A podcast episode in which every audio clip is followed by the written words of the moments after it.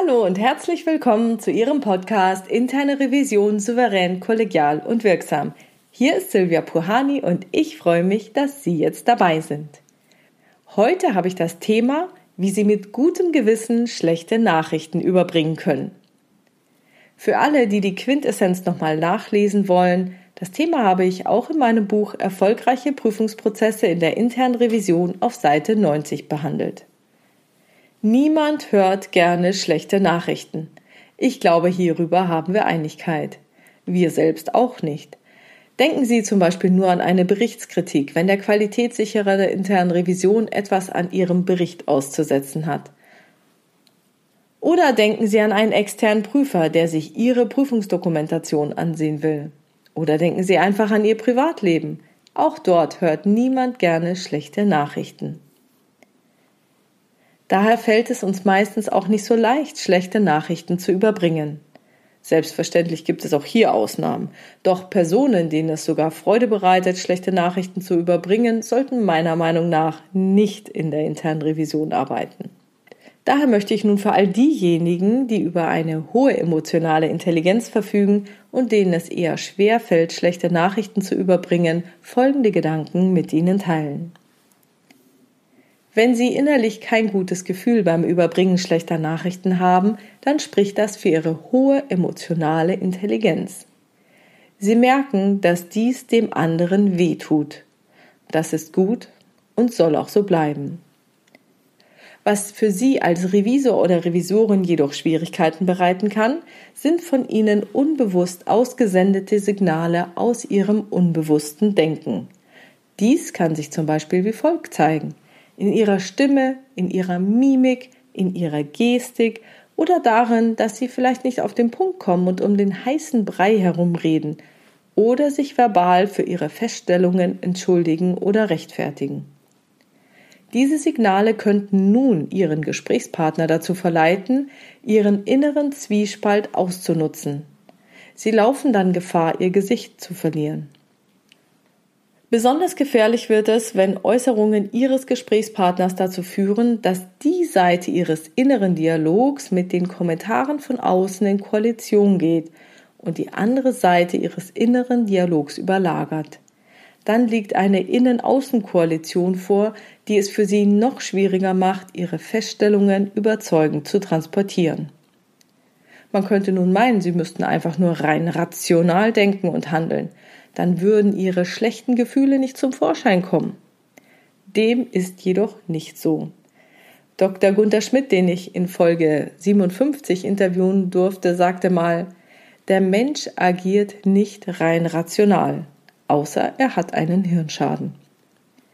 Tatsächlich können Gehirnforscher nachweisen, dass die einzigen Menschen, die rein rational entscheiden, eine Gehirnschädigung haben.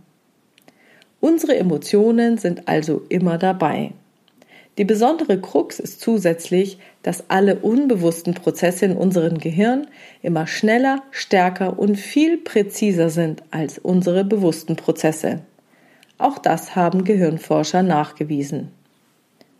Hat man dann also verloren, wenn man schlechte Nachrichten überbringt? Nein, man kann etwas tun, und zwar etwas ganz Entscheidendes. Man kann seine innere Haltung zu der Sache verändern. Denn unbewusste Prozesse orientieren sich an unserer inneren Haltung. Okay, das klingt jetzt auch nicht einfacher, das stimmt schon. Es ist auch nicht einfach, aber es ist möglich. Fragen Sie sich, wofür Sie das tun, was Sie tun. Bei mir ist das zum Beispiel, dass ich Unternehmen darin unterstützen will, noch leistungsfähiger, agiler, humaner und resilienter zu werden. Das liegt wahrscheinlich an meiner Kindheit und dem Sinn, den ich meinem Leben und meiner Arbeit gegeben habe. Wen das weiter interessiert, der kann sich ja die allererste Podcast-Folge von mir anhören.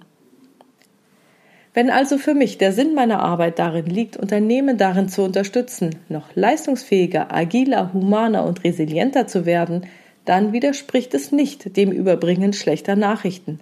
Denn nur mit diesen schlechten Nachrichten kann eine Veränderung angestoßen werden. Würde ich nichts sagen, bliebe alles beim Alten und meine Arbeit würde für mich ihren Sinn verlieren. Ich will nicht nur für die Rundablage arbeiten. Vielleicht haben Sie einen ähnlichen Sinn in Ihrer Arbeit gefunden. Doch auch falls das nicht so sein sollte, gibt es zahlreiche weitere Möglichkeiten, Ihre Haltung zu bestimmten Dingen zu verändern. Eine Möglichkeit ist der Perspektivenwechsel. Überlegen Sie sich mal Folgendes. Je besser der Fachbereich bei der Leistungsbeurteilung abschneidet, umso höher seine erfolgsabhängige Vergütung. Ihre Prüfung wird dazu beitragen, dass der Bereich mittel- bis langfristig bessere Leistungen erbringt, denn andernfalls würden Ihre Maßnahmen kaum vereinbart oder umgesetzt werden. Führen Sie sich vor Augen, dass Ihr Gesprächspartner nur aufgrund Ihrer Prüfung eine höhere erfolgsabhängige Vergütung erhalten wird. Und dafür wollen Sie sich entschuldigen? Er sollte Ihnen dankbar sein. Wenn Sie das mal ein bisschen sacken lassen, dann fehlt nur noch etwas Taktik. Da das Gehirn unter Stresssituationen nicht in der Lage ist, komplizierte und lange Sätze zu verarbeiten, bringen Sie Ihre Feststellungen kurz und knapp rüber. Nutzen Sie eine einfache und prägnante Sprache und verzichten Sie auf rechtfertigende Erklärungen.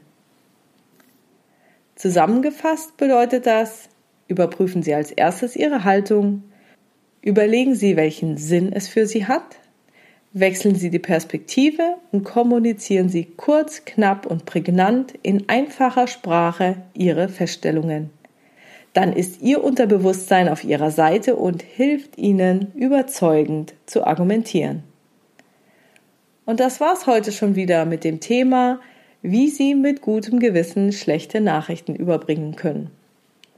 Wenn Sie ein Thema oder eine Fragestellung haben, die Sie in diesem Podcast gerne beantwortet hätten, dann schreiben Sie mir diese gerne per Mail an info@puhani.com oder Sie nutzen eines der Kontaktformulare auf meiner Webpage www.puhani.com. Sie wissen, ich habe eine offene und eine anonyme Variante für Sie bereit. Und diese Fragen greife ich dann bei Gelegenheit in diesem Podcast auf.